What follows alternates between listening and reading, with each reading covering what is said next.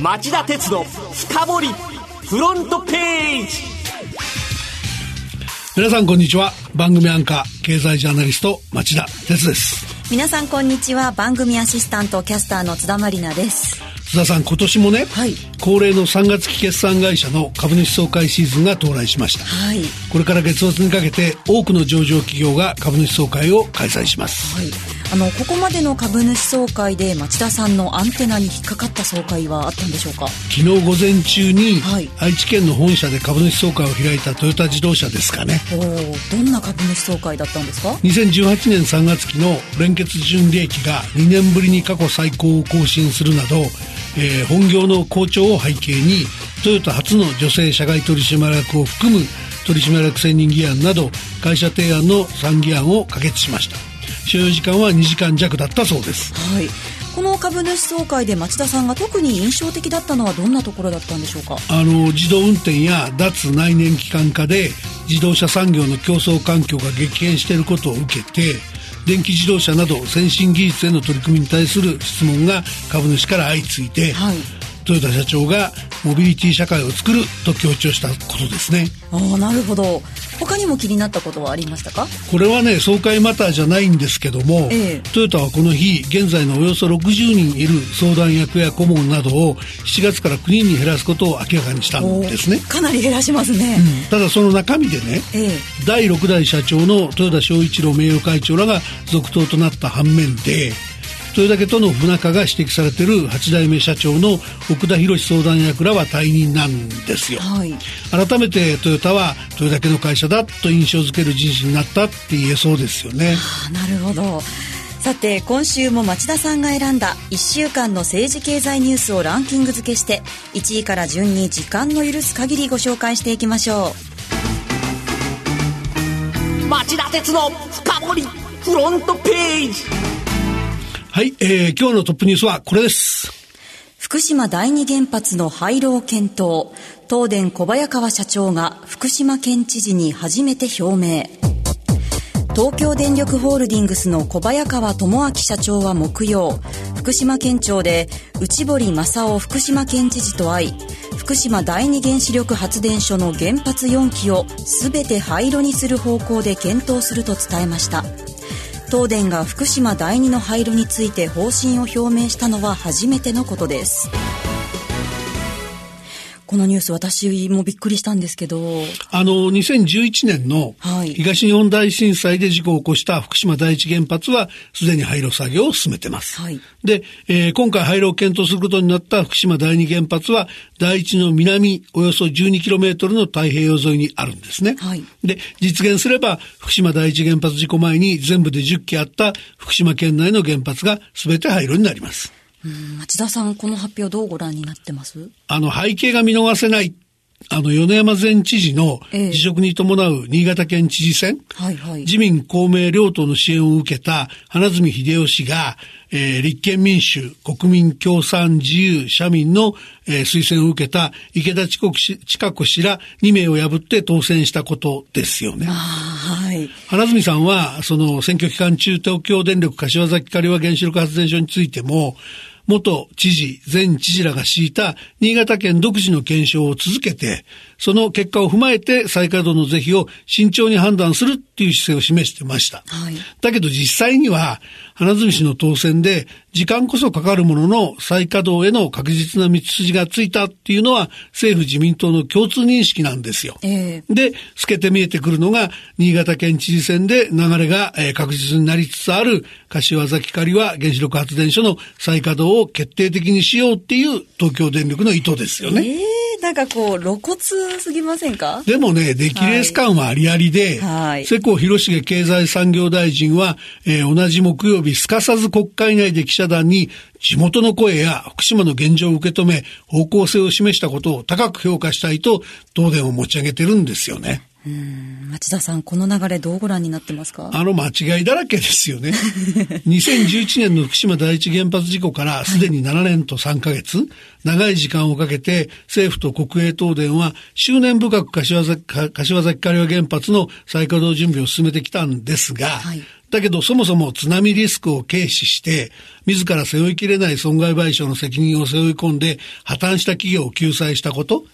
あるいは剥奪すべき原子力事業者の資格を存続して東電による原発再稼働を認めようということ、そういったことはいずれも間違った政策だってどんなに指摘しても関係者は聞く耳を持たないですよね。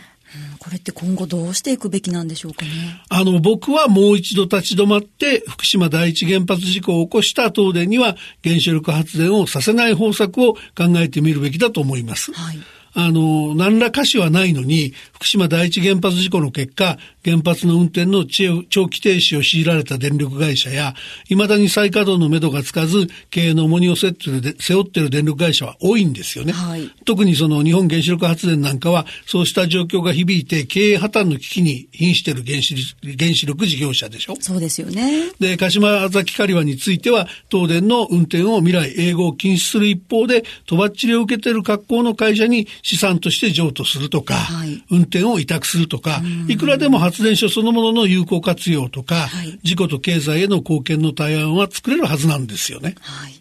それでは2位のニュースは FRB が3ヶ月ぶり0.25%の追加利上げ。ヨーロッパ中央銀行年内に量的緩和終了。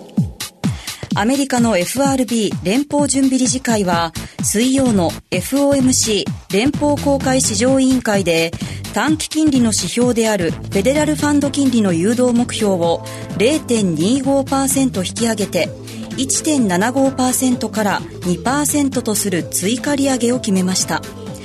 一方 ECB ヨーロッパ中央銀行は木曜ラトビアの首都リガで理事会を開き量的緩和政策を年内に終了することを決めました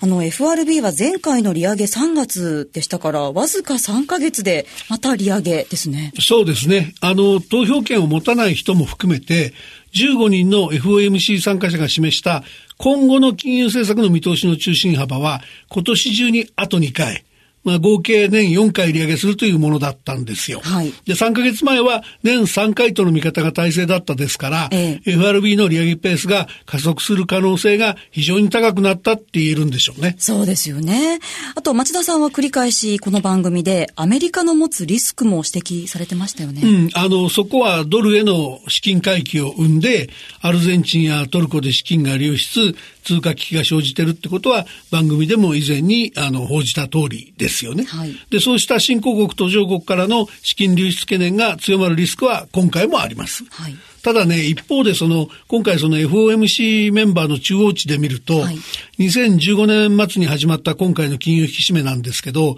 目先利上げペースが加速するものの、そのピークは今年だと。で、2019年になると利上げ回数は3回に減り、はい、さらに2020年は2回と言われたのが1回まで減ると、うん、そういうそのシナリオが提示されてきているので、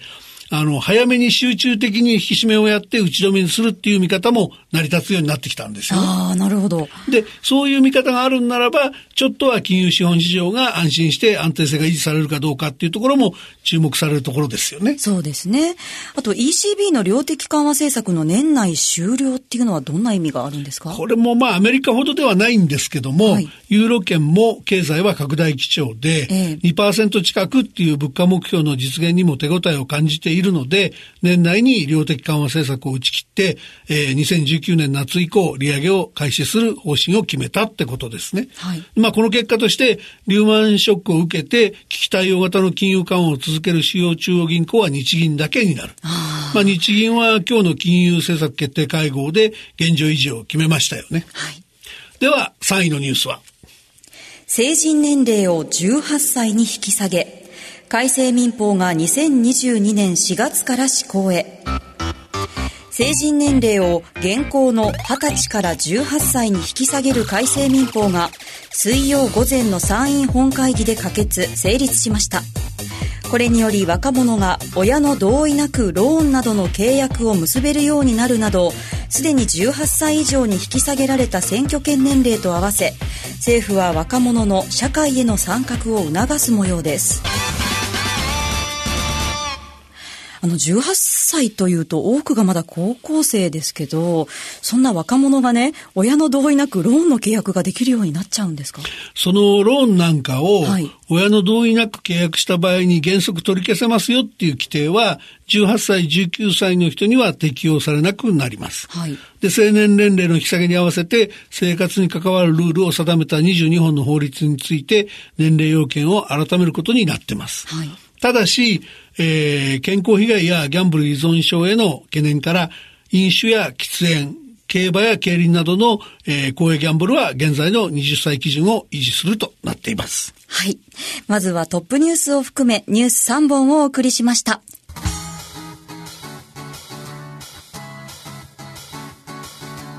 町田鉄の深掘りフロントページそれでは4位のニュースはディーゼルの排ガス不正でドイツの検察がフォルクスワーゲンに1300億円の罰金。フォルクスワーゲンは水曜ドイツの検察から10億ユーロおよそ1300億円の罰金を命じられたと発表しました。フォルクスワーゲンは罰金処分を受け入れて支払いに応じる方針です。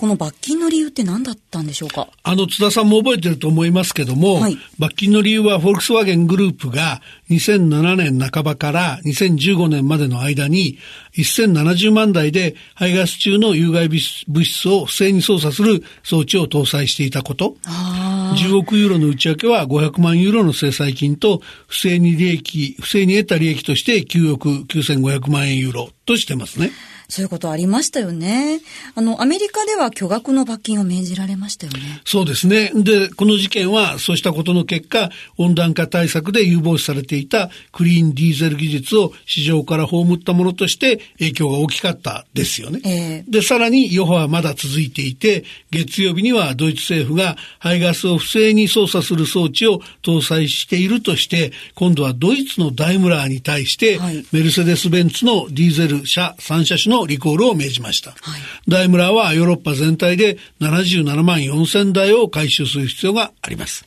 それでは5位のニュースはこれです。イタリア経済大臣がフランス経済大臣との会談を中止。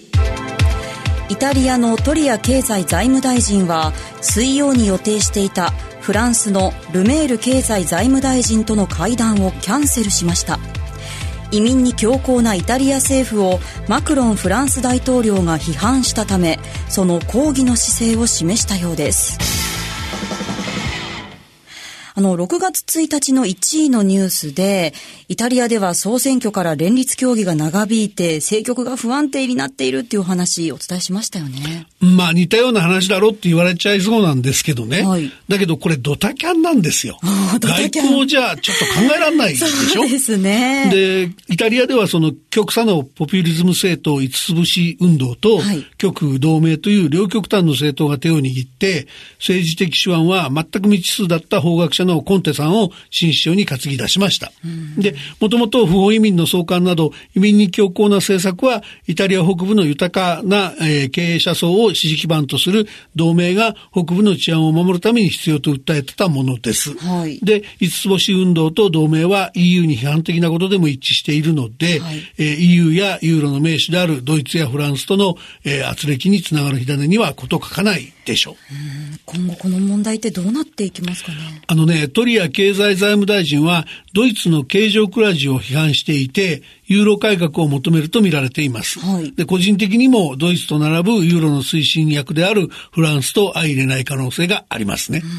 で日本ではこのところヨーロッパって言えば鉄鋼とアルミニウムの輸入規制をめぐるアメリカとの対立ばかりが大きく報じられてるんですが、はい、むしろヨーロッパ内部での対立の高まりにも注意を払う必要がありそうですよね。そうですね。では6位のニュースは？トヨタが東南アジアの廃車最大手グラブに1100億円を出資。トヨタ自動車は水曜、東南アジアの廃車最大手のグラブに10億ドル、およそ1100億円を出資すると発表しました。トヨタは世界中で配車アプリ大手との出資や提携を進めていますが、グラブへの出資額は過去最大となります。このグラブってどんな会社なんですか？えーグラブっていうのはシンガポールの会社で、はい東南アジア8カ国で個人間のライドシェア、相乗りやタクシーの配車サービスを展開しています。はいで、3月にはアメリカのウーバーテクノロジーズの東南アジア事業の譲渡を受けていて、東南アジアでは圧倒的なシェアも握っています。うんこれまでにこの2社の間には接触ってあったんですか？えっと、トヨタは2017年の8月にグラブと、えー協業を始めると発表していて、はいグラブの保有するレンタカー100台にトヨタが開発した通信端末を搭載してデータを収集するとともに保険などのサービス開発を進めていました。はい、わかりました。町田さん、すみません。ここで時間が来てしまいましたので、7位以降のニュース、簡単にご紹介いただけますでしょうか？はい、えー7位は地銀の本拠地以外への越境融資が過去最高になっているというお話、はい8位はゲーム機の見本市 E3 がロサンゼルスで開幕したという話、はいで9位は、えートランプ政権が今夜にもですね、はい通商法301条に基づく、えー対中国制裁発動を決めるんじゃないかというお話、はい。これはまあアメリカの経済誌が報道してたんですけども、ええ。それから、えっと、10位はですね、えーカジノ法案の、えー衆議院の通過、えー自公両党は、えー州内の通過を目指していて、はい。えーまさに今日国会で今この時間ですね、ええちゃんちゃんバラバラが続いてるんじゃないかと思います。はい。でこれ以外の番外としてはですね実は今週ニュース多かったんで、はい。い、ろいろ入れたかったんですねったんですね。その番外もちょっと申し上げますと、はい。トランプ大統領が G7 を G7 の宣言をたった3時間で保護にしちゃった話、はい。それから TPP11 が、えー国会承認があの条約として得られましたので年内の発行に弾みがつくんじゃないかというお話、はい。それからあの AT&T のタイムワーナー買収なんですがアメリカの連邦地裁が、えー無条件で承認するという判決を出しているので、はい。